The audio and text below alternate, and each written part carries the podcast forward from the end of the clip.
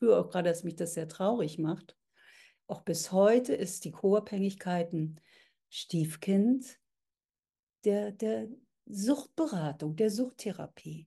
Es gibt auch meines Erachtens auch bis heute nicht genügend Angebote. Ja, es gibt nicht genügend Informationen darüber. Es gibt diese Irrtümer, zum Beispiel, dass Co-Abhängigkeit lediglich Sucht anbelangt. Und daher auch der Sinn dieses Informationsarms. Liebling, wir sind abhängig. Der Podcast rund um das Thema Abhängigkeit in der Beziehung.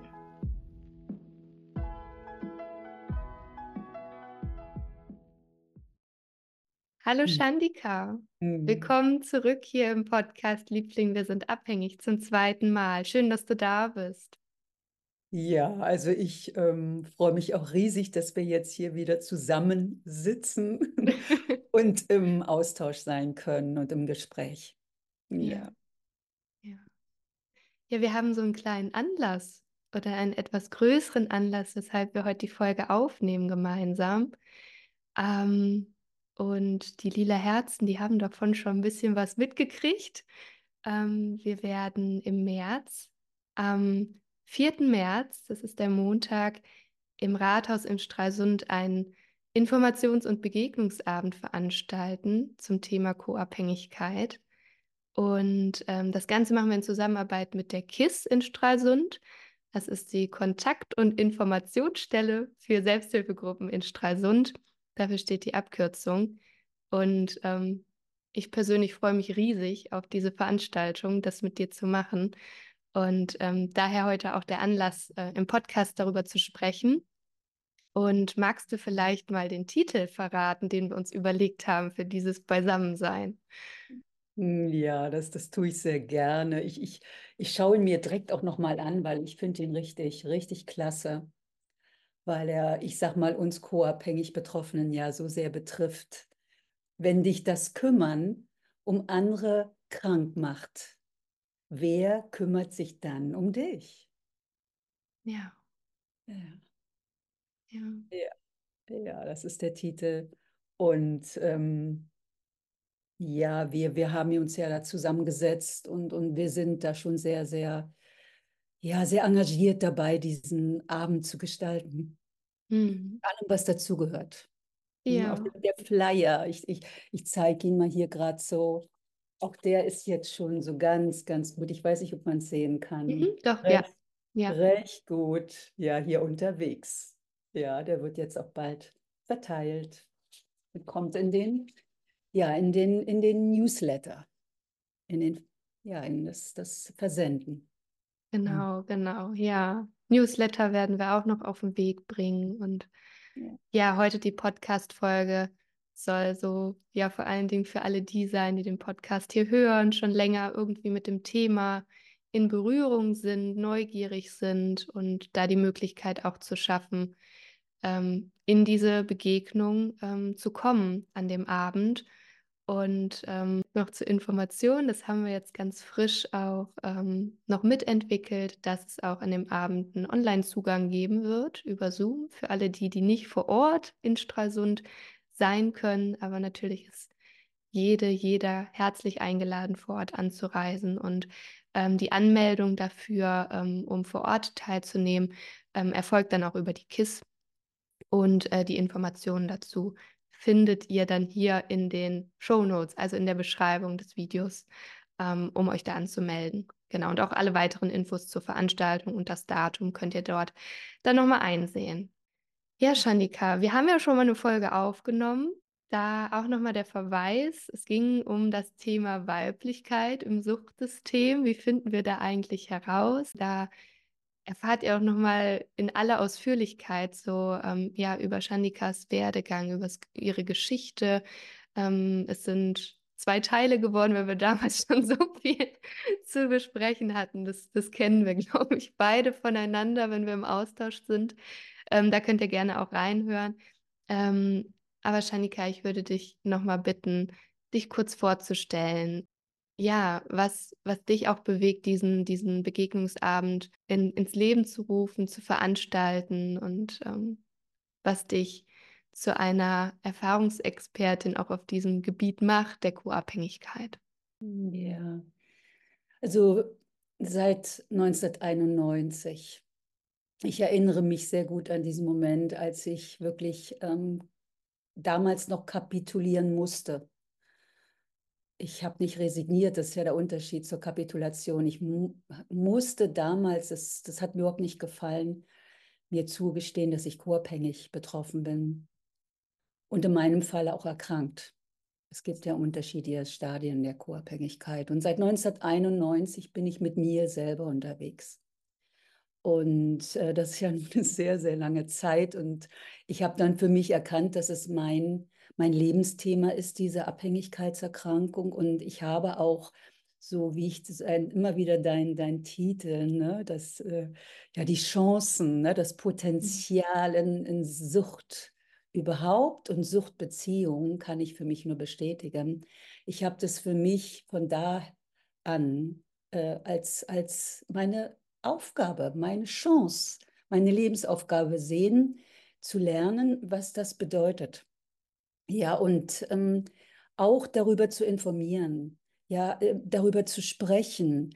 Ich, ich habe gelernt, dass das ähm, es für mich selber sehr, sehr entscheidend ist, dass ich mich für mich engagieren möchte und habe in den ja nun mittlerweile so, so unzähligen Gesprächen mit Menschen herausgefunden, dass ähm, es auch für andere so relevant ist, dieses Thema Co-Abhängigkeit in Beziehung. Ja, ja, und so hat mich das jetzt auch, äh, als ich auf einem Gesamttreffen war in Stralsund äh, und dort, äh, also Gesamttreffen der Selbsthilfegruppen, habe ich dort dann auch angefragt, ob wir dort dann einen Informationsabend anbieten könnten. Also es ist unglaublich schön, dass der in Stralsund da im Rathaus stattfindet. Also ich spüre das gerade wieder. Hm. hm. Ja, schön. Ja. Und was uns beide ja auch verbindet, ähm, dass es ja auch zu deinem Beruf dann geworden ist, mit dem Thema zu arbeiten. Magst du da auch ja für diejenigen, die dich noch nicht so kennen, noch nicht so ein Bild von dir haben, nochmal so erzählen, was dann daraus auch gewachsen ist. Ja, das ist so, das ist so unglaublich schön, weil mein Beruf hat mich dann im Grunde gefunden, weil ich äh, für mich wirklich das, das, das Wesentlichste fand und finde, dass ich selber lernen darf und kann, dass, dass ich äh, ja so gerne auch Menschen begegne und dann hat sich im Laufe der Jahre ja mein eigener, meine eigene Arbeit äh, entwickelt. Ja, ich, ich habe, äh, hatte ein Institut in Berlin ne, mit einem, einem ganz eigenen Trainingsangebot, ja, dem sich selbst gut zuhören Training. Und da haben wir allesamt, also ganz wunderbare Menschen und ich dabei, hier haben wir ähm, geforscht. Geforscht, was bedeutet Liebe, was bedeutet Lebensglück. Und da ist, äh, war natürlich das Thema Sucht ganz maßgeblich. Mhm. Ja, wirklich. Was, was hindert uns denn, in Liebe zu kommen? Ja, und daraus ist dann wirklich also diese wunderbare Arbeit entstanden, ja, sich äh, spüren lernen und, und äh, das nicht glauben, was da so im Kopf abläuft, sondern das wirklich äh, zu untersuchen. Ja, ja. ja. Wie mhm. schön, ja. Das, das ja. klang jetzt gerade schon so bei mir an, als du sagtest, es hat dich gefunden. Also ja. der Beruf hat dich gefunden. Ja, weil, weil es bei mir so genau dieser Weg auch war. Also ist das war nie geplant oder forciert, das so zu machen, auch jetzt mit den lila Herzen, mit diesem Podcast und das Thema hatte mich gefunden und dann ist es, hat es sich so entwickelt. Es hat sich entwickelt und ähm, ich erinnere mich noch gut damals, als ich noch so mitten in meinem Studium war und ähm, ich hatte so dieses Gefühl, also ich wusste, irgendwann möchte ich sowas machen, was Menschen bewegt. Also was so ein so einen spürbaren Unterschied macht. Und ich hatte aber noch gar keine Ahnung, welche Richtung das gehen soll. Also gar nicht. Und ähm, ja, in dieser Zeit ähm, bin ich ja dann meinem Ex-Partner damals auch begegnet und dann ist mir das Thema der Co-Abhängigkeit begegnet und dann in dieser Zeit habe ich dann schon so alles, was ich dann auch noch gelernt habe im Studium und auch danach, immer durch diese Brille der Co-Abhängigkeit mir angeschaut und dachte mir, Wahnsinn, das ist so, das ist so ein großes Feld und es ist so spannend und das, und dann wollte das irgendwie raus. Und dann auch da so rauszugehen und so über die, ja, auch so die eigene Komfortzone zu verlassen und sich was zu trauen und diesen Ängsten auch zu begegnen dabei, ne? Also diese Stimmen, die dann kommen, das, das kannst du nicht machen oder was sollen die anderen denken? All das, was mich ja dann auch begleitet hat, auch heute noch kommt.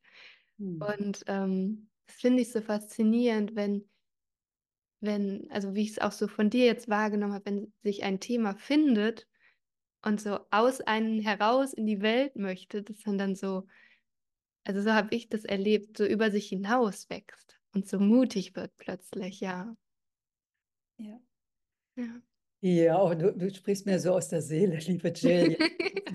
dieses, dieses Anliegen, ja, äh, wirklich das auch mit anderen Menschen zu teilen, was mich so sehr bewegt und dann wahrzunehmen, dass ich ja, ich hatte ja früher so die, die, diese, diese, ja, diesen Gedanken, dieses Konzept, ich bin ganz allein und einsam und, und ich gehöre nicht dazu. Mhm. Und dann hat sich das durch diesen Weg wirklich, und mich, mich hat es so angesprochen, die Kon Komfortzone zu verlassen. Das geschieht dann. Das geschieht dann, wenn ich wirklich mich meinen Ängsten, all diesen sich unangenehmen Gefühlen zu stellen, dann, dann wirklich äh, stattfindet. Ja, und dann, dann, dann kommt das in, in einen Fluss, in einen Gang.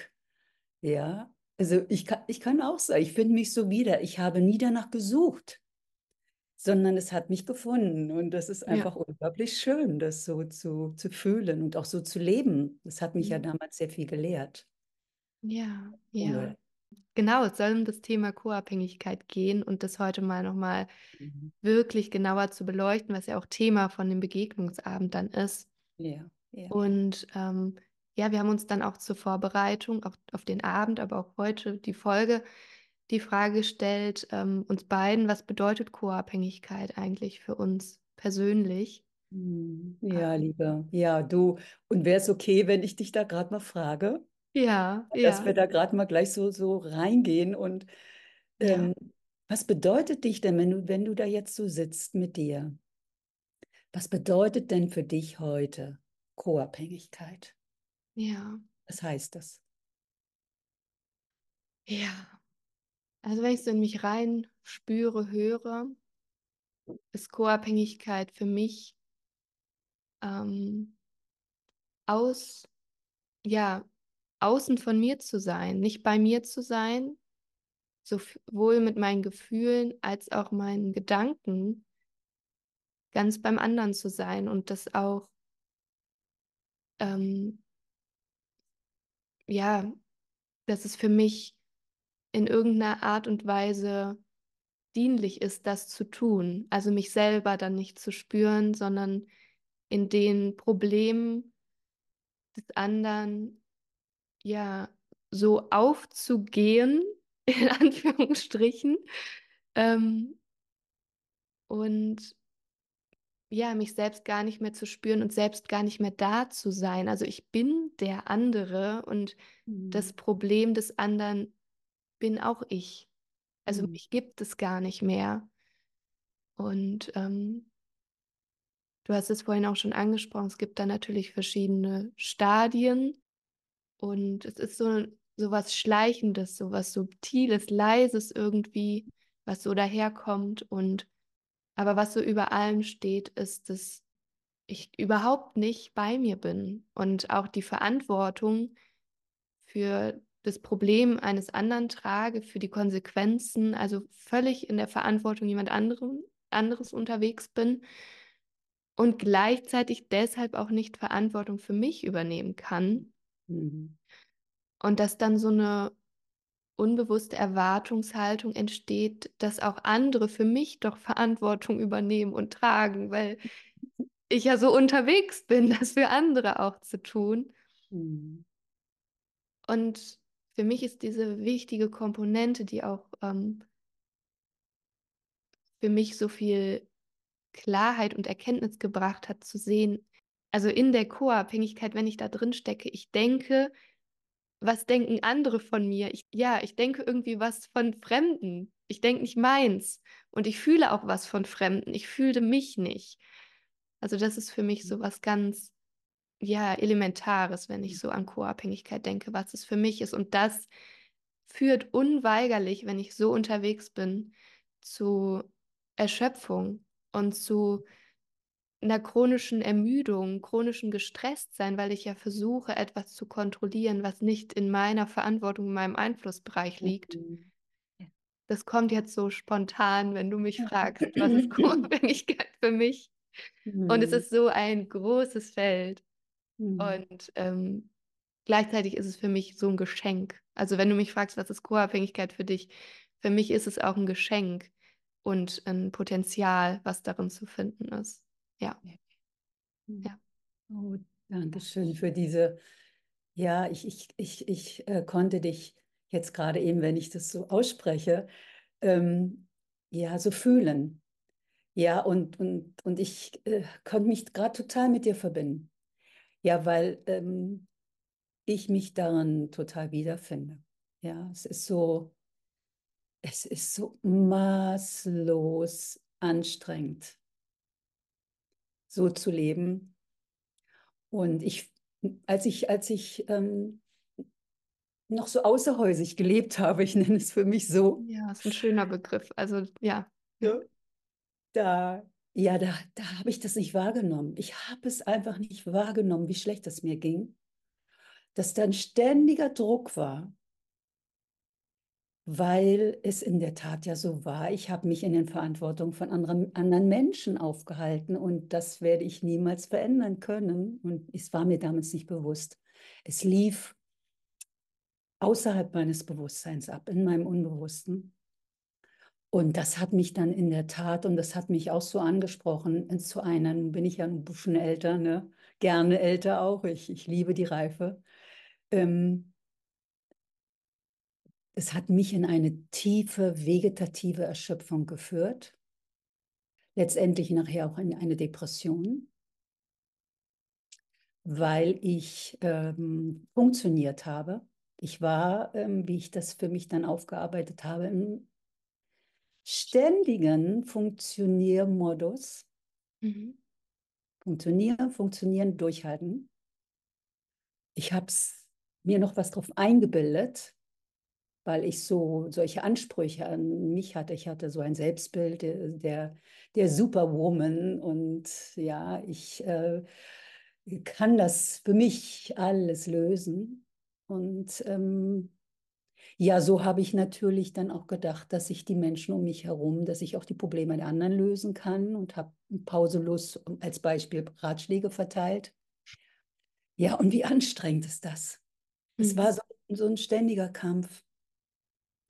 Und nach der Klinik, also es war schon eine heftige Depression. Ich habe mich da so sehr, sehr auch selber reingeritten, weil ich nicht eigenverantwortlich war mit mir, in meinem Leben, wohl bemerkt.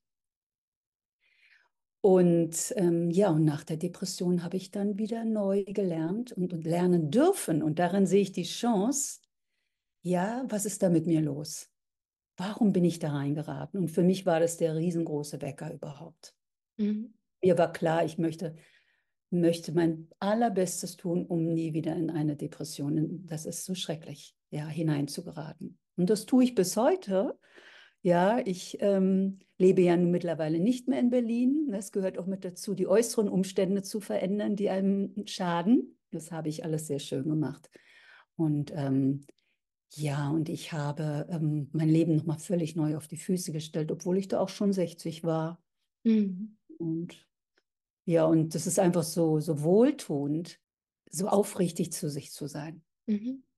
Darin liegen dann, dann kann ich die Chancen erkennen. Mhm. Darin liegen, auch wenn sich alles so ausweglos anfühlt und das ja manchmal auch ist. Ja, das ist für mich Co-Abhängigkeit. Ne? Ich kann nicht für mich da sein. Ja, um für andere da sein zu können und ja. ihren Job zu machen. Die Selbstüberschätzung. Und ja, danke dir. Resultierende Selbstüberforderung. Mhm. Das macht mhm. mich immer wieder sehr betroffen, wenn ich das fühle und, und ja. Das klang jetzt auch nochmal sehr, sehr, sehr bei mir an. Also das, was du beschrieben hast, ähm, für mich selbst nicht da sein zu können. Ähm, ich habe das so erlebt, weil ich mich selbst auch gar nicht wirklich kannte irgendwie. Also ich wusste gar nicht, äh, wer ich bin, was ich, was mir gut tut, weil ich bis dato nur in den Angelegenheiten anderer unterwegs war und immer dachte, dass ich weiß, was denen gut tut, was da gut ist. Ja. Und dann an dem Punkt zu sein, ja, was tut mir denn eigentlich gut? Wie kümmere ich mich denn mhm. um mich? Mhm. Also das finde ich auch eine große Herausforderung auf diesem Weg. Das, das Spüren überhaupt erstmal von mir mhm. und meinen Bedürfnissen. Ja, Jill. Ja, Okay, ja, jetzt haben wir schon gemerkt, bei uns klingt gegenseitig viel an. Die, ähm, ja, wenn du das hier gerade hörst und siehst, kannst du auch mal reinspüren in dich. Was klingt davon in dir an, bei dir an? Was wir auch beide, Shanika, uns ja auf diesem Weg begegnet ist, sind auch Herausforderungen mit diesem Thema auch gesellschaftlich. Ne? Also wir haben uns ja beide ähm, das finde ich aber auch so spannend. Wir kommen ja später auch nochmal auf den Punkt, ähm, was sind vielleicht auch Irrtümer von Co-Abhängigkeit, weil du hast ja mit dem Thema auch gearbeitet in deinem Institut, aber gar nicht diesen Fokus auf Sucht gehabt. Ne? Also es war ja nicht, dass du nur mit Sucht äh, angehörigen Klienten gearbeitet hast, wie das jetzt bei mir der Fall ist, dass sich die Lila Herzen verbindet, dass sie irgend, in irgendeiner Art und Weise Frauen aus Suchtbeziehungen sind. Aber was sind auch so Herausforderungen gesellschaftlich mit diesem Thema Co-Abhängigkeit? Wo siehst du Herausforderungen? Was ist dir auch so begegnet auf deinem Weg? Ähm, ich, ich, ich mag den, den Begriff Irrtümer, mhm. Weil es meines Erachtens auch mir so kl dadurch klar geworden ist, dass ähm, alleine dadurch, dass, es, dass, dass Sucht heute ja immer noch ein Stigma ist und Sucht, in meinen Augen ist das so, ja.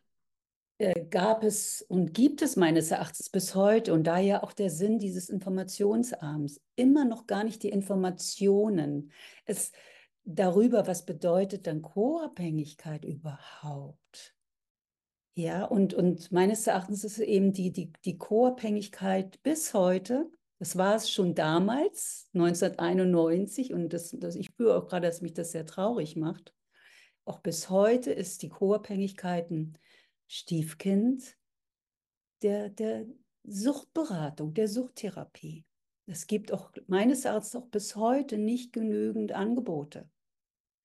Ja, es gibt nicht genügend Informationen darüber. Es gibt diese Irrtümer, zum Beispiel, dass ähm, Co-Abhängigkeit lediglich Sucht anbelangt.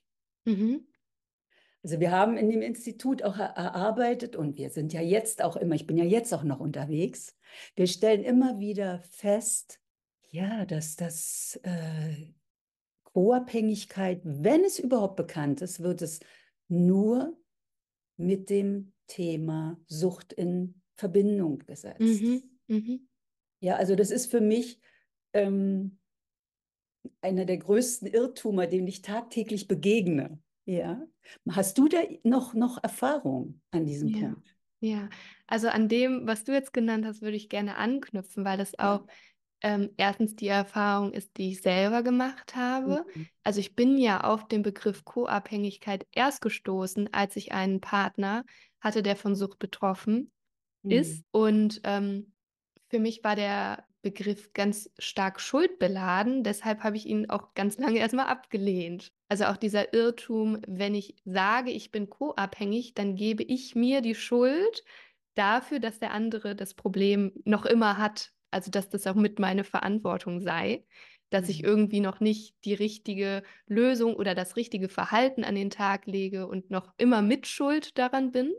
Mhm. Also das finde ich auch ein, einen großen Irrtum, weshalb auch der Begriff wie ich das auch erlebt habe, auch in meiner Zeit ähm, dann im Anstellungsverhältnis, wo ich dann auch ähm, im Suchtbereich gearbeitet habe. Deshalb wird der Begriff auch nicht angeschaut, ne? weil das, ich finde, das ist so ein großes, großer Irrtum, dass wenn ich sage, ich bin co-abhängig, ähm, mir eine Schuld auflade für das Problem des anderen. Das mhm. sehe ich halt überhaupt gar nicht so, sondern es schafft für mich erstmal Raum, mich kennenzulernen und hinzuschauen, was ist denn mit mir eigentlich los? Und das, wie du das auch gerade schon so schön gesagt hast, dass diese co-abhängigen Denk- und Verhaltensmuster, die waren in mir schon verankert, bevor ich in diese Suchtbeziehung gekommen bin. Und das ist auch das, was ich mit meinen Klienten immer wieder dann auf der Forschungsreise entdecke, ja krass, guck mal, diese, diese Denk- und Verhaltensmuster sind ja auch da, unabhängig jetzt von meinem Partner oder Angehörigen. Und ich beschreibe das immer so, dass das wie so ein Endgegner ist, der jetzt gekommen ist als logische Konsequenz aufgrund meines co-abhängigen Denkens. Und das wird so lange in deinem Leben immer wieder irgendwie reinkommen, das Thema, bis du es dir anschaust und da deswegen auch hier der Titel des Podcasts, es ist ein Potenzial darin zu finden, wenn dir Sucht immer und immer wieder begegnet und es dich nicht loslässt, weil es ist ja eine Verantwortung, die wir für mhm. jemand anderen tragen. Und deswegen macht mir das auch so eine Riesenfreude, mit diesem Thema zu arbeiten, weil da halt so viel über uns selber hintersteckt. Und das losgelöst von diesem Suchtthema, das darf losgelassen werden, das darf beim anderen gelassen werden. Und wenn das passiert, dann finden wir so viel über uns selbst heraus. Und das ist ja auch das, was ich dann auch bei den lila Herzen, was sich dann auch so langsam zeigen kann. Auch dieses Mitgefühl mit sich selbst. Wo kommt es eigentlich her? Wo habe ich das her? Ähm, auch so in die Herkunftsfamilie zu schauen und auch gesellschaftlich, ne? also den gesellschaftlichen Aspekt, auch den ges geschichtlichen Aspekt von Co-Abhängigkeit anzuschauen. Ne, wir haben in unserer Folge damals auch über Weiblichkeit, über das Rollenvorbild Frau gesprochen, Mann, Frau, was das auch für einen Einfluss darauf hat. Also es ist so ein riesen, riesen Fass, was mhm. da aufgemacht wird, wenn wir uns dem Ganzen widmen. Und ich finde, es ich finde es auch so schön, wenn du so von deiner Arbeit sprichst, dieses Forschen, dieses Neugierigsein, das, das kann auch mit Freude dann passieren. Und das ist etwas, was mir essentiell fehlt. In, Im Suchthilfesystem fehlt absolut. Nicht umsonst habe ich mich auf den Weg gemacht mit diesem Thema. Ja, ich, ich finde dieses, dieses wirklich Spürbare, dieses Fühlen, was ist Co-Abhängigkeit auch, was ja eine Facette von Co-Abhängigkeit ist, ne, mhm. dass es irgendwie äh, das nicht gespürt wird und dass auch ähm, das so stiefmütterlich behandelt wird, weil wenn wir co-abhängig sind, behandeln wir uns sehr selber stiefmütterlich. Mhm. Ich finde das für mich ein Sinnbild von Co-Abhängigkeit, dass es auch in der Gesellschaft und im Suchthilfesystem stiefmütterlich behandelt wird. Mhm. Ja. ja, das so meine Gedanken dazu. Ja, ja danke dir sehr. Ja, ich ähm, habe gerade für mich so, so wahrgenommen, dass ich es wichtig finde, mir bewusst zu machen, dass ich, wenn ich in bestimmten Momenten in die Co, in meine Co-Abhängigkeitsanteile verfalle, dann bin auch ich emotional abhängig. Ich mache mich emotional abhängig, mhm. mental, gefühlt von dem anderen Menschen. Und das betrifft alle Beziehungen. Mhm. Auch die Suchtbeziehung. Ja. Und, und das ist, ist das finde ich äh, für mich, wenn ich das von mir gerade höre, eine wichtige Aussage. Ja, dass es letztendlich all unsere Beziehungen anbelangt. Ja. Ja, und dass wir als, als Partner, als Angehörige unsere 100% Verantwortung haben für das Beziehungssystem. Ja. Mhm. Und ich, ich, ich würde hm, auch sagen, dass es ein Irrtum ist, zu meinen, das betrifft äh, Frauen, nur Frauen. Ja, ja, ich begegne in meinen Gesprächen mit, mit Menschen so vielen wunderbaren, feinfühligen Männern, ja. die auch in ihren alten Rollenbildern festhängen. Ich sage gerne noch. Ja, und dann ihre, ja, ihre Partnerin ähm, koabhängig behandeln. Ja, ja, danke, Shanika. Also ich finde den Punkt, dass es Männer gleichermaßen auch betreffen kann, sehr, sehr wichtig bei dem Aspekt. Ja, also mir wäre schon wichtig, gerade noch zum Ausdruck zu bringen, dass, dass vor allen Dingen Angehörige, Pflegende, also die ihre, ihre Angehörigen pflegen, von mhm. Co-Abhängigkeit betroffen sind. Das möchte ich vielleicht gerade nochmal aussprechen. Mhm. Ja, und diese, diese Menschen kommen einfach auch zu kurz. Sie werden nicht informiert. Ja, und das ist auch ein Wunsch, warum wir äh, diesen Infoabend gestalten. Ja. Und ja, und ja, ich, ich versuche mal da wieder hinzugehen, wie, wie, wie das so beginnt. Ähm, also es beginnt schleichend, weil ähm, ich finde, dass das ähm, nach wie vor, dass ähm, co-abhängige Menschen, die, also diejenigen, die ich kennengelernt und ich lebe ja eben auch mit mir zusammen, mhm. sind die mitfühlendsten Menschen und Liebes wären die liebesfähigsten Menschen, äh, wenn sie sich dann beginnen, selbst zu begegnen. Ja. Und ich habe am Anfang dann wirklich, ähm, ich, ich, liebe es bis heute, ich, ich habe unterstützt. Ja, ich, ich liebe das, das zu geben, ich liebe das Dasein. Ich finde es auch nach wie vor auch einen richtig guten Grund, in Beziehung zu sein. Ja, da, sich einander zu stützen, unterstützen, ähm, ja, sich, sich äh, ein Korrektiv zu sein. Mhm. Da, dazu war ich aber damals nicht in der Lage, weil ich, ähm, wenn ich in diesem Co-Abhängigkeitsmodus bin, dann strenge ich mich ja immer an und dann bin ich ja in den Verantwortung der anderen und ich ähm, nehme es halt bewu nicht bewusst wahr. Mhm. Und das, das war mein Problem. Ich habe alle Verantwortung auf mich gezogen, also die für den Partner, Damals war meine Mutter noch alkoholkrank. Meine ähm, unaufgelöste Beziehung und, und auch schlechte Beziehung mit meinem Vater. Ich habe mich ja damals so schuldig gefühlt mhm. und war noch zutiefst davon überzeugt, dass ich das Problem bin in der Beziehung. Und das hat mich dazu geführt, dass ich ja diese Verantwortung dann auch an mich, ich, ich möchte fast sagen, an mich gerissen habe, mhm. weil ich dieses Gefühl auflösen wollte. Ja, ich, ich hatte, ich kannte mich noch nicht. Ich wusste nicht damals noch nicht, dass meine Gefühle wichtig sind und kostbar. Ja, aber dass die nicht dazu da sind, dass ich nach ihnen handle, sondern dass, dass, dass es ein Aufruf ist für, für, in, für den Weg zur innerer Klarheit. Ja, und das hat mich dann im Laufe der und ich spreche jetzt von Jahrzehnten, da immer mehr reingeführt, dass ich ähm, immer müder wurde.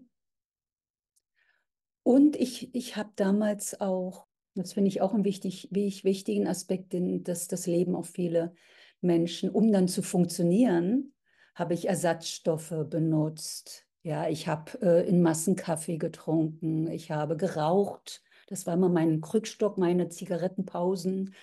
Ja, ich habe auch manchmal auch Alkohol missbraucht, mhm. obwohl ich kein persönlich sagen kann, ich habe jetzt, ich bin nicht alkoholabhängig, ich habe damit kein Problem. Aber damals habe ich es missbraucht. Mit dem tiefen Grund, dass, ähm, ja, dass das, äh, ja, ich war damals im Überlebensmodus, so sehe ich das. Mhm. Und um dann wirklich ähm, ja mein Leben zu einigermaßen zu bewältigen. Mhm. Ja, und das hat mich wirklich äh, krank gemacht.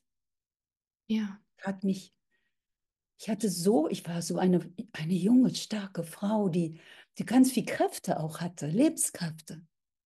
Mhm. Ja, und die ging da rein, die ging verwirrt rein in meine Beziehung.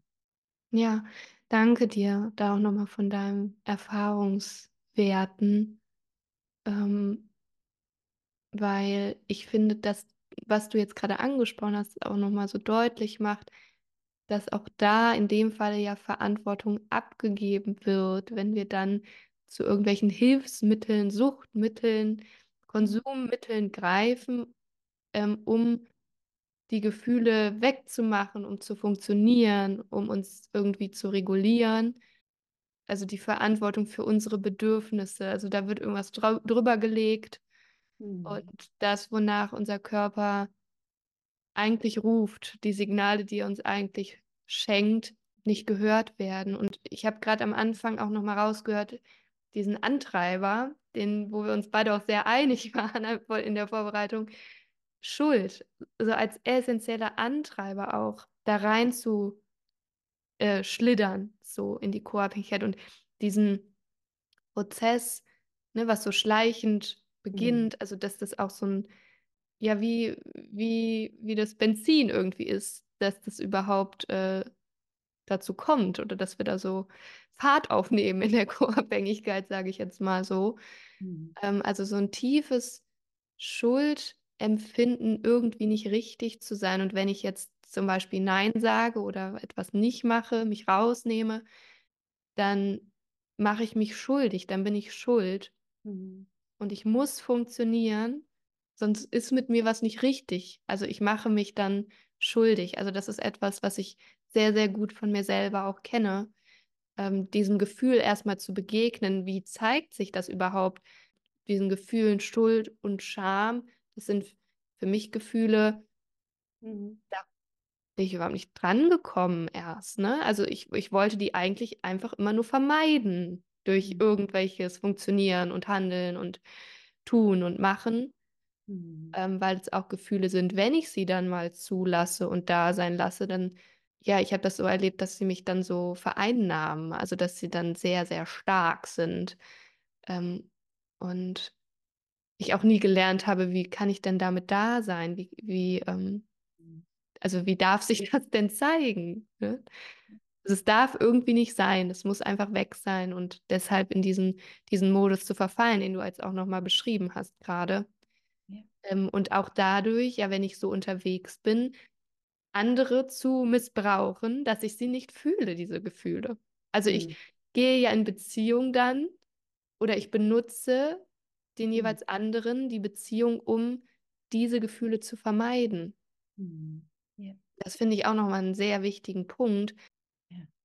weil es so ähnlich auch zu süchtigem und abhängigem Verhalten ist, oder es ist ja einfach nur die Kehrseite ein und derselben Medaille, dieses mhm. etwas anderes zu benutzen, um mich selber nicht zu spüren.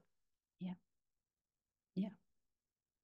Das finde ich etwas sehr Wahres, was du da aussprichst. Und ich habe damals, wenn ich nochmal zurückgehe in mein, die Beziehung damals zu meinem damaligen Mann, der ähm, vom Alkohol abhängig war. Und ich habe ähm, in, ja, in, diesem, in diesen alten Glaubensmustern und Verhaltensmustern gefangen, ihn wirklich manipuliert. Ja, ich, hab, ich, ich, war, auf, ich war drauf. Mhm. Ja, er mhm. war meine Droge. Und ähm, ja, dann brauchte ich mich nicht, nicht zu fühlen. Und das ist ja kennzeichnend insgesamt für die Sucht. Auch für, ja. das durfte ich ja dann, dann wirklich verstehen lernen, auch von dem, was ich dann beruflich gelernt habe, dass äh, das einfach Sucht kennzeichnet. Ne? Ja, total. Bestimmte Gefühle werden verdrängt. Und es war damals so, und das ist ja auch äh, bekannt, dass das so unterschiedliche Stufen durchlaufen hat. Du hattest dann neulich so, so äh, die, die Ausdrücke dafür. Magst ja. du das mal nennen? Ja, genau, also die drei Stufen der Co-Abhängigkeit. Ich habe mir irgendwann mal eine Eselsbrücke dafür gebastelt. Mhm. Ich sage immer, dass ähm, Co-Abhängigkeit ist wie Überstunden beim BKA. also beschützen, das ist die mhm. erste Stufe. Okay. Also ich kann die Stufen ja erstmal nennen. Also beschützen, die erste Stufe, dann geht es rüber in die Kontrolle, hm. Und dann die letzte Stufe, die Anklage, wobei ja auch nochmal zu erwähnen ist, das ist jetzt nicht so klar abgegrenzt, sondern es ist ja eher so ein zirkuläres Modell. Magst du da vielleicht diese Stufen mal so ein bisschen mit Inhalt füllen? Dir ist das ja auch bekannt, das Modell. Mhm. Was, was kann ich mir denn darunter vorstellen in der Beschützerphase? Ja. ja, also wenn ich, also im Anfangsstadium bin ich wirklich dabei, äh, für den anderen da zu sein, ihn wirklich in einer Form zu bemuttern und ich nehme ihm die Verantwortung ab. Ja, ich, ich äh, habe ein unbegrenztes, übermenschliches Verständnis für den anderen. Und dann äh, mit der Zeit halt werde ich halt dann müde und ich werde auch irgendwie enttäuscht, weil ich habe ja so die Erwartung, dass der andere sich dann verändert, wenn ich ihn dann so, so umdüdel. Und, äh, und dann werde ich, bin ich enttäuscht. Ja, und, und ich werde aber auch immer müde und das finde ich wichtig. Und dann verändert sich dieses durchaus empathische, verständnisvolle Beschützen in eine Form von kontrollieren müssen. Also ich empfinde dann sehr viel Angst und inneren Druck und versuche die Kontrolle im Außen zu finden, dass der andere sich verändert. Und ich fange an, den anderen von morgens bis abends zu kontrollieren. Mhm. Und da auch das nicht für mich funktioniert äh, und ich immer müder werde, ja, und, und die Enttäuschung wird immer größer und also maßlose Verletz sein Gefühle treten auf. Ich fühle mich so enttäuscht und dann sprudelt mein Geist, mein Kopf äh, Vorwürfe heraus, Vorhaltungen. Ja, und dann klage ich den anderen an, dass er mich schlecht behandelt. Ich fühle mich maßlos schlecht behandelt von dem anderen. Ich äh, mache Vorhaltungen. Ja, ich, ich, ich manipuliere wirklich. Ja, ich setze unter Druck. Und ähm, ich habe hm, zumindest Trennungsgedanken, ja, auch wenn ich, so ist meine Erfahrung, wenn ich, wenn ich noch drinstecke in der Trennung, in, in der, in der Co-Abhängigkeit, mhm. würde ich mich ja nie trennen. Ja, aber ich brauche den anderen ja. Ich, ich kann ihn ja gar nicht lassen, dann ist ja meine Droge weg. Ja. Ja, so würde ich so diesen Verlauf schildern. Ja, ja. ja. Also bei mhm. mir klingt es mega an, wie du das auch geschildert hast, auch so diese Gedankengänge dann in diesen Phasen, also wenn das so, so drüber geht, ne? Also wie sie es so auch sich dann entwickelt. Alles natürlich, wenn ich drin stecke, unbewusst. Mir ist das ja gar nicht klar. Und dann auch dieser, diese schleichende Selbst, äh, Verselbstständigung so, ne? Dieses ganzen Prozesses dann bin ich ja auch mal wieder dann in der Beschützerphase. Dann geht das wieder von vorn los. Und in jedem, immer wieder, wenn ich eine neue Runde drehe, werde ich ja noch mal erschöpfter. Es ist wie so ein, ja, wie so eine Abwärtsspirale. Ja. ja. Und ja. es verstärkt sich ja immer mehr dann das Bedürfnis oder was ich am Anfang auch sagte, dass jemand jetzt Verantwortung dafür übernimmt, um die Ecke kommt und ja, ein Wunder passiert. also ich hatte jetzt äh, vor unserer Folge hier das Märchen vom Abstinenzprinz, ne? Also dass dann der Abstinenzprinz kommt und einen rettet. Also mhm. dieses, dieses Bedürfnis, dieses Sehnen danach wächst ja immer mehr, je tiefer ich in diese Spirale reinrutsche. Ja, ja. Und da bin ich ja völlig in der Verantwortung, äh, die gebe ich ja völlig ab. Ja, ja, und, und darin zeigt sich, also ich unterscheide gerne tiefes Sehnen und Sehnsucht. Ja, Sehnsucht. Für mich ja. zweier, zweierlei.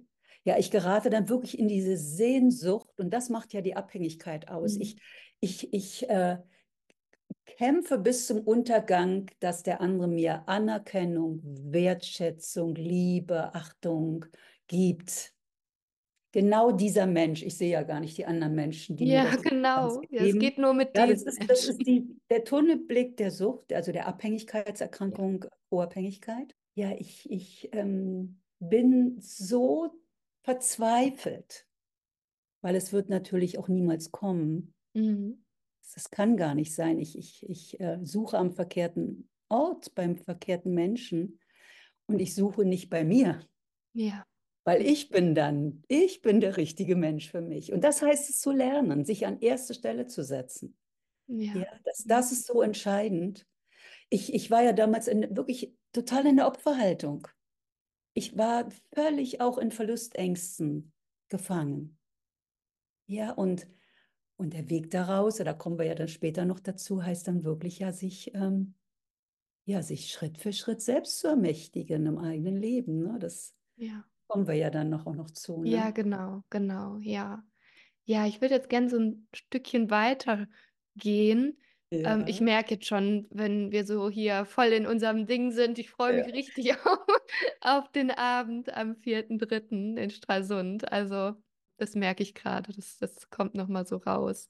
Wir haben gerade schon mal so drüber gesprochen, Schuld als Antreiber. Ähm, Shanika, wo, wo siehst du denn so Ursprünge, Auslöser auch für Co-Abhängigkeit, für co-abhängiges Verhalten? Wie kommt es dazu? Wo kommt das her?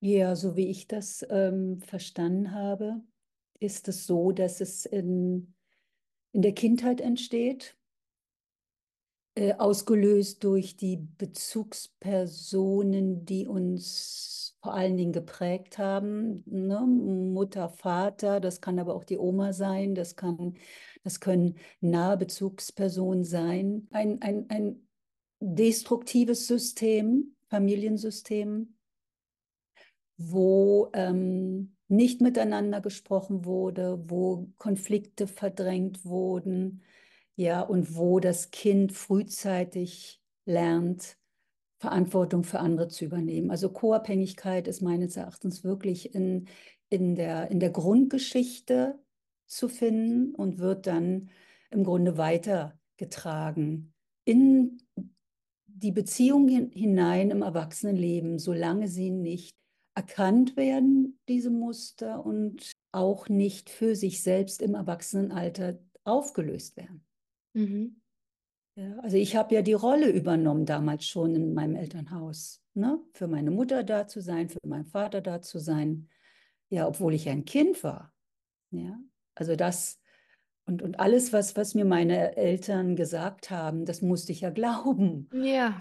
Ja, das, das, das ist ja die, die Aufgabe eines Kindes ist ja, zu, das zu glauben, was die Erwachsenen sagen und zu lernen, dass das so richtig ist.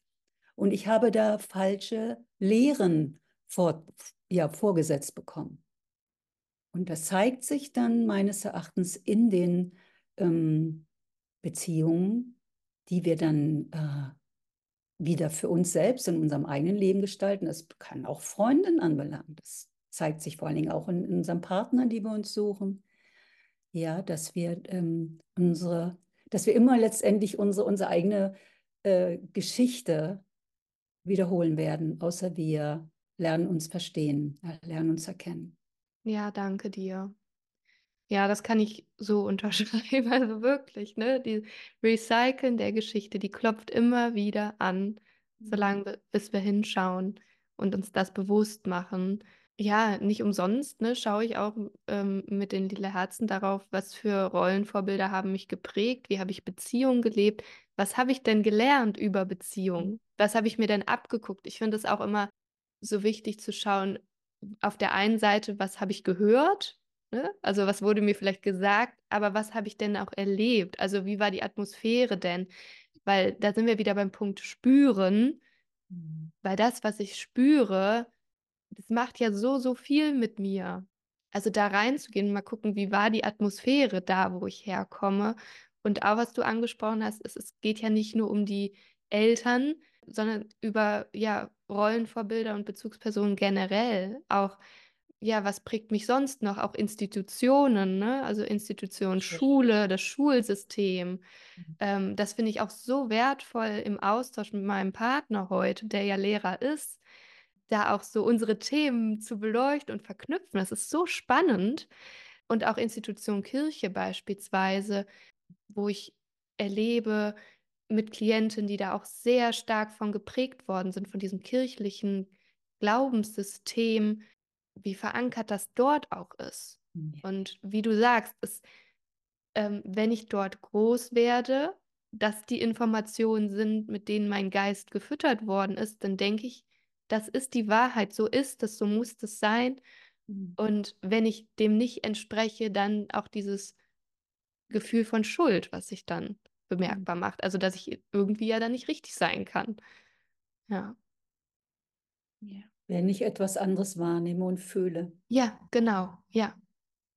Ja. Und da, da, zeigt sich für mich auch immer wieder so dieser Aspekt, dass, dass, dass äh, es für mich so wichtig war, dass ich lerne, dass ich meiner Verantwortung, zu meiner Verantwortung gehört, mich, mich möglichst real wahrzunehmen.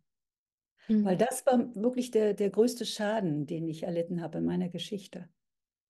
Ja, dass ich, dass ich so völlig verwirrt war in Bezug auf meine eigene Wahrnehmung. Und also ich, ich war ja zutiefst überzeugt, dass das, ähm, ich, äh, ich, ich, ja, ich bin das Problem und ich bin hier der Fehler in diesem Familiensystem, weil ich etwas anderes wahrgenommen habe. Ja. Heute weiß ich, dass ich da so richtig lag, dass ich so gesund war. Mhm. Mhm. Ja. Aber die Überzeugung war eine völlig andere von mir antrainiert. Du bist ja nun, äh, du hast dich irgendwann dazu entschieden, dich in den inneren Prozess zu begeben, äh, von deinen, äh, ich sag's mal ganz freundlich, Co-Abhängigkeitsstörungen ja zu, zu verabschieden, zu erkennen, sie aufzulösen, zu heilen, kann ich auch geradezu sagen. Was, was sind denn Schritte auf deinem Weg aus der Co-Abhängigkeit heraus?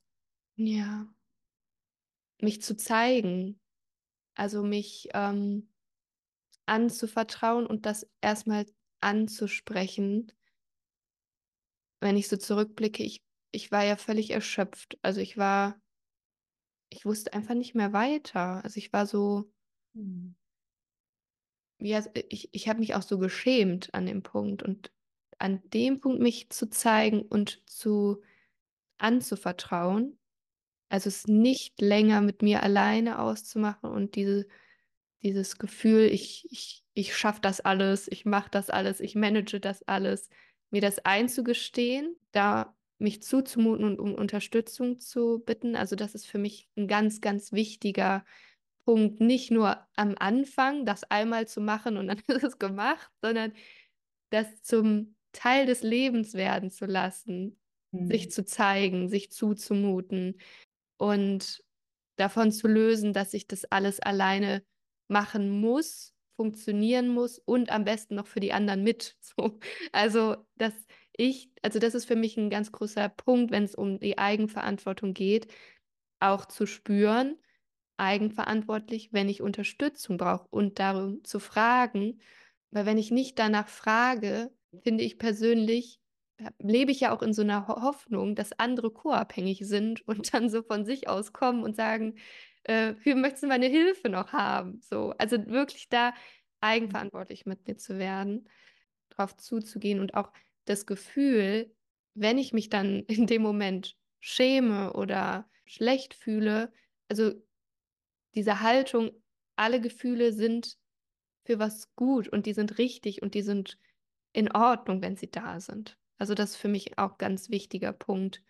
Und was mir persönlich sehr, sehr geholfen hat, auch durch die Unterstützung mit dir, ist aufzuschreiben, Dinge aufzuschreiben, das, was in meinem Kopf an Gedankenmüll, wie wir das so schön auch benannt haben, rumschwirrt, aufzuschreiben, um es mir erstmal klar zu machen, was ist das eigentlich, was mich da beschäftigt und da schon in so eine Gewahrwerdung und so eine Mhm. Wahrnehmung und Achtsamkeit mit dem zu kommen, was da abgeht mit mir. Ne?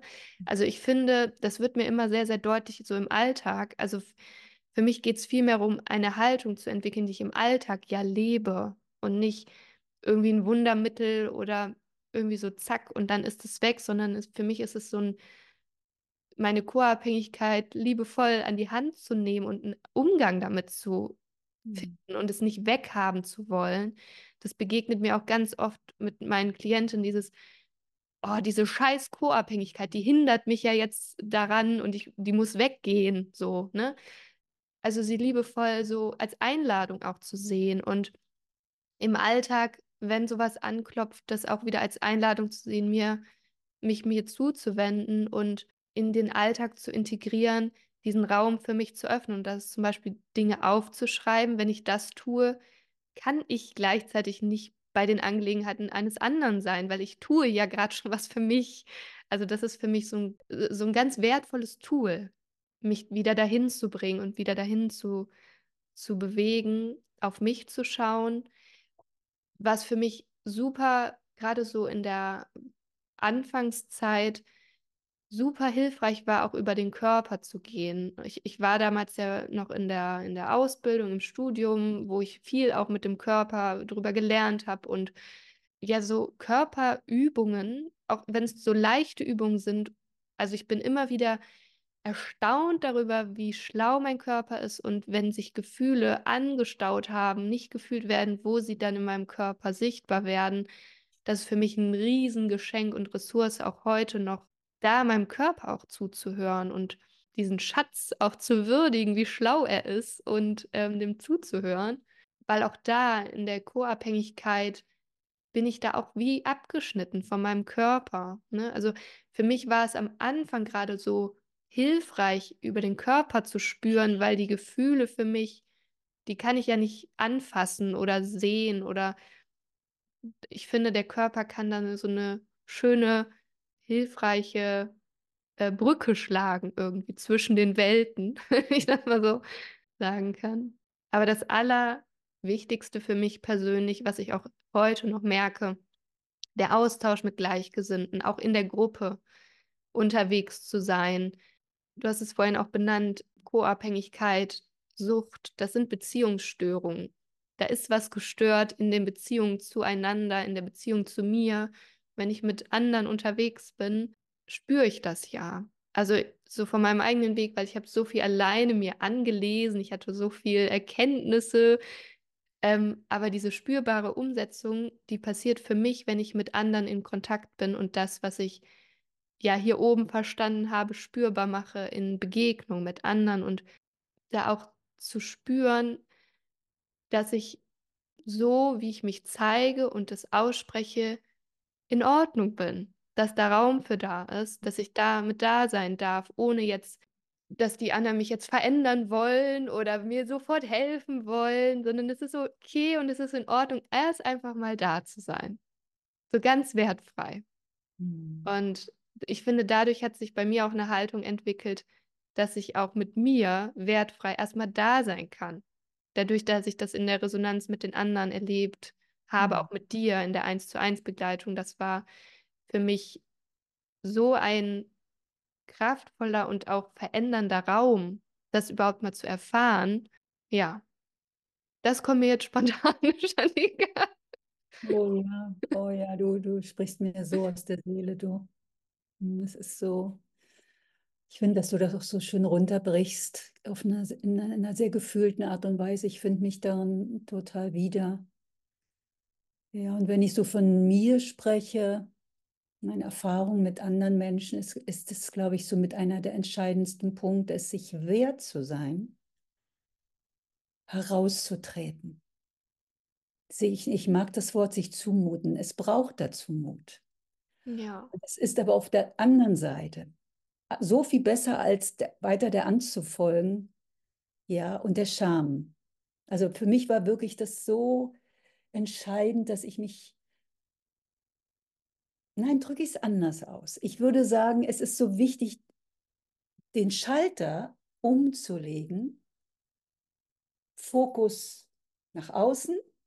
Ja, ich, ich bin immer zu gefühlt, gedankt bei den anderen weil das ist das meines Erachtens das Hauptproblem, zu sagen, ich bin wesentlich für mich. Ich benutze nicht das Wort wichtig. Ich benutze das Wort wesentlich. Es ist mein Leben. Es ist mein Moment und ich werde die Lösung für mich finden. Mhm. Ja, wenn ich das, wenn ich da Ja sage zu meiner inneren Reise, und mich mitteile. Ist, meines Erachtens geht es nicht wirklich allein, weil ich, ich bleibe in meinem alten Mustern hängen. Es, es braucht diese, diese, diese Wertigkeit zu sich selbst. Und Gleichgesinnten finde ich wichtig. Menschen, die, die das auch an sich, ja, sich verstehen lernen wollen. Nur die können mich ja hören und lernen und da wird das Herz offen sein und die Ohren. Ich, also ich habe mich ja nun jahrelang immer dann auch den, den, den anderen zugewandt, die das ja irgendwie gar nicht für sich entschieden hatten. Ja, und das, das finde ich so, so wertvoll, dieses Raustreten und, und sich eine Reise gestatten. Mhm. Reise im Inneren und ich, ich eine Neugier zu entwickeln. Ja, ich, ich bin so, so ein Wunder. Ja, also auch diese Co-Abhängigkeit, was zeigt die denn von mir? Mhm.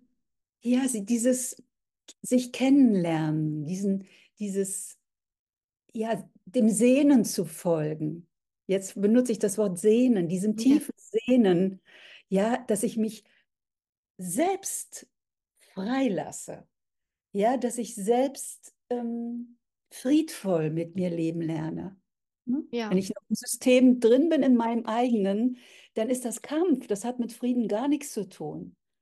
Ja, also dieses, diese inneren Werte und Haltung, die, die ja in mir sind, Visionen, wie ich als Mensch leben möchte, in sich zu entdecken. Sag, hast es so schön ausgedrückt. Hier oben ist ja so vieles klar. Ja, ne? Aber dass ich es gefühlt zulasse. Ja. ja. Und, und ich, für mich war es, war es das Wesentliche und ist es bis heute. Ich gehe von Moment zu Moment durch mein Leben. Ich stelle mir die Frage, was löst diese Situation? Was löst dieser Mensch gerade in mir aus? Und diese Frage führt mich nach innen. Was fühlt mich? Was denkt mich gerade? Ich spreche bewusst so komisch, weil ich äh, beeinflusse das ja gerade nicht. Ja. ja. Und dann ähm, kann ich fühlen, und du hast es gesagt, ich bin, ich fühle mich und dann kann ich nicht in, in der gleichen Zeit woanders sein. Ja. ja. Das ist für mich also ein ganz wichtiger Aspekt beim Weg daraus. Ja. Und ich ähm, kann dann auch lernen, da gibt es auch Tools, dass, dass ich meine Gedankenmuster verändere in der Hinsicht, dass ich, ich kann ja das Alte nicht verändern, das läuft ja weiter ab im Gehirn, aber ich kann dafür etwas Neues setzen, was viel mehr der Wirklichkeit entspricht.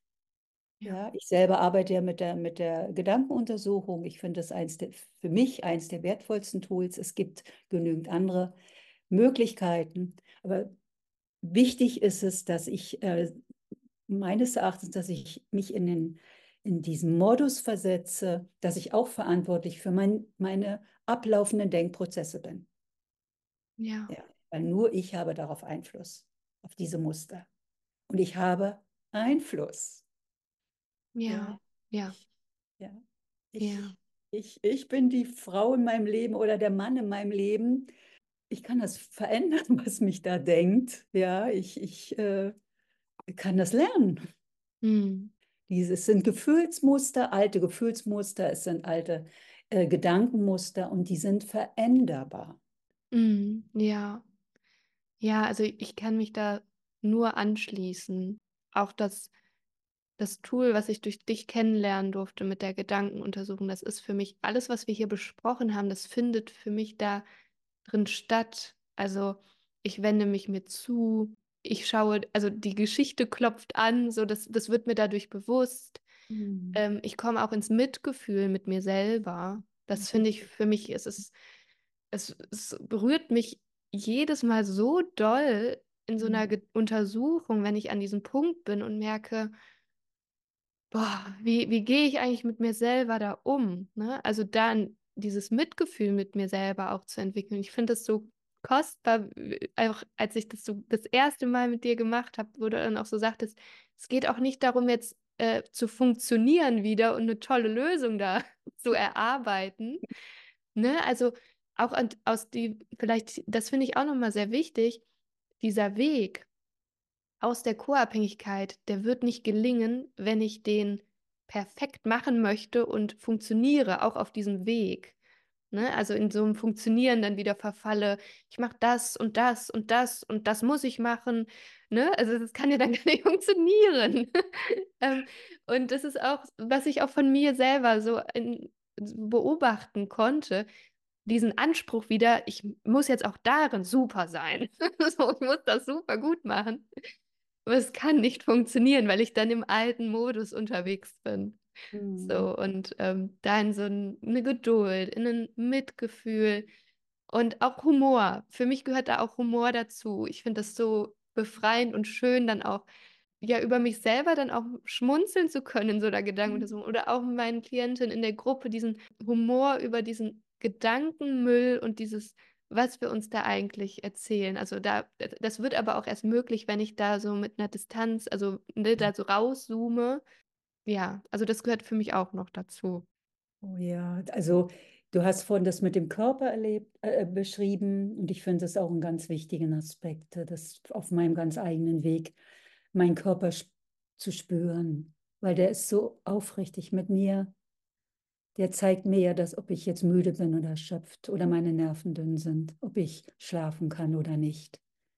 Ja, und der ist so aufrichtig, dass, dass, dass ich in einem Mangel bin oder eben auch nicht. Ja.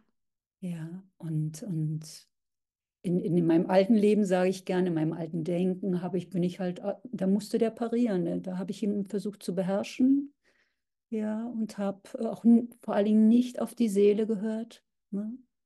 Und, und die Gefühle zeigen ja nun so, auch so wunderschön die, die äh, Gefühle. Und ich kann eben lernen, die Sprache von Körper und Seele äh, zu verstehen, von meinem Körper, von meiner Seele. Das ist erlernbar. Und wie ich damit dann umgehe, das ist alles innerlich da. Und ich werde das auch hören, wenn ich milde werde, mhm. gütig. Mhm. Und das geschieht automatisch dann, dass ich, dass ich diese Empathie mir gebe. Ne? Wieder, das sind wir wieder, wieder ganz am Anfang. Mhm. Ja, dann, dann, dann gebe ich mir erstmal diese, diese Selbstfürsorge und Selbstliebe, indem ich mich annehme. So kann, so geschieht Annahme. Ja. Ich, ich, ich komme immer so daher, wie ich nun mal gerade daherkomme. Mhm. Wie ich mich haben will. Ja, genau. Ja, und das, das, ist, das ist eben so möglich, da, da hinzuwachsen. Und ich muss Schritt für Schritt, ja, muss ja nie weiter sein, als ich gerade da sein kann mit mir. Das ist vom Leben nicht so gedacht. Also so ist meine Erfahrung. Mhm. Wenn das Leben denken könnte. Klammer auf, Klammer zu. Aber es ist so, ja, wunderschön, sich, sich ähm, so unperfekt, perfekt, sage ich gern, annehmen zu lernen. Ja. Ach, schön. Das fühlt sich für mich sehr rund an, wo wir jetzt ausgekommen sind. Mhm. Wie geht's dir? Oh, ich, ich äh, fühle das auch so. Ja, ja, Jill. Dann würde ich gern zum Abschluss unserer Folge hier ja nochmal so ein paar Infos durchgeben für den Info- und Begegnungsabend zum Thema Co-Abhängigkeit, den wir im März veranstalten werden. Also wie gesagt, die Infos, die findet ihr hier in den Show Notes. Ihr findet da auch nochmal den Link zu der Podcast-Folge, die wir beide schon mal aufgenommen haben, Shandika und ich. Dann ähm, ja alle Infos zu KISS, auch zur Anmeldung für den Begegnungsabend. Genau, und wir werden an dem Abend auch eine Gästin da haben. Shanika, mhm. die haben wir noch gar nicht erwähnt, worüber ja. ich mich auch sehr freue, dass sie ja zu dem Thema unsere Fragen auch beantworten wird und dem, dem auch ein Gesicht gibt äh, aus ihrer Praxis. Äh, mhm. magst du erzählen, wer da vorbeikommt? Ja, ich, ich, ich freue mich so, dass ich eine sehr, sehr äh, ja, sehr, sehr kompetente und, und liebe Kollegin kennenlernen durfte. Ja, das ist die, die Frau Dr. Susanne Stolzenburg. Sie arbeitet äh, in der Hanse-Klinik ähm, in Stralsund als Psychologin. Und ähm, ja, und sie wird ihre wertvollen ja, Erfahrungswerte zu diesem Thema Co-Abhängigkeit mit uns teilen aus ihrem Alltag, aus ihrem äh, Praxisalltag. Richtig, mhm. richtig schön. Ja. Ja, wollen wir das mit dem Film noch sagen? Stimmt, den Film gibt es ja? auch, ja. Der Film auch, das wird ja, ja ein Abend, ja. Das wird ein Abend, Wahnsinn. ja, ja. Ähm, genau. Ähm, wir haben, oder wir durften ja, wann, wann war das denn jetzt? Das war, glaube ich, im Januar 2023, als der Film rauskam, der Frau-TV-Beitrag, den wir mit dem WDR ähm, gemacht haben zum Thema Co-Abhängigkeit. Genau, auch den werden wir spielen an dem Abend, mhm. um da auch noch mal Raum für ja, Nachgedanken auch zu öffnen. Was entsteht durch den Film, ne? Wir haben da viel über unsere Geschichte auch gesprochen, unseren eigenen Prozess so mit dem Thema Co-Abhängigkeit und den äh, werden wir an dem Abend auch spielen und zum Ende hin dann diesen Raum öffnen, um uns da zu begegnen und in den Austausch zu kommen. Genau, finde ich auch sehr, sehr kostbar, dass es diesen Film jetzt heute gibt und dass wir den auch mit einfließen lassen. Genau. Hast du sonst noch was, Shandika? Ja, danke. Du, ich, ich persönlich nehme immer wieder äh, stille Freude wahr, wenn, wenn äh, wir miteinander sprechen und uns diesem Thema äh, immer wieder widmen und annähern. Und ja, für mich ist das immer wieder äh, so, so lehrreich, weil es Bewusstsein schafft für mich.